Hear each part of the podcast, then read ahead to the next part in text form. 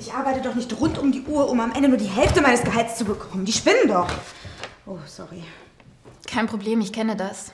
Nach Abzug der Steuer und der Versicherung bleibt vom Bruttogehalt nicht so viel übrig. Soll ich mal schauen, ob alles stimmt? Mhm.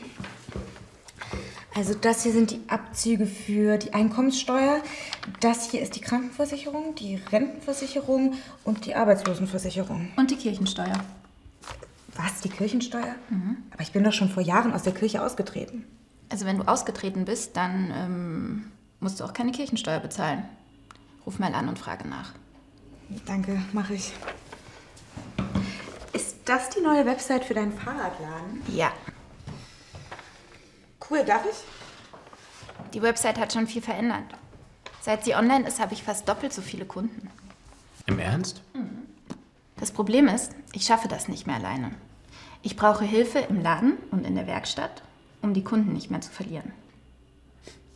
Warum guckst du mich so an? Was hast du vor? Ich will dir einen Vorschlag machen. Hm.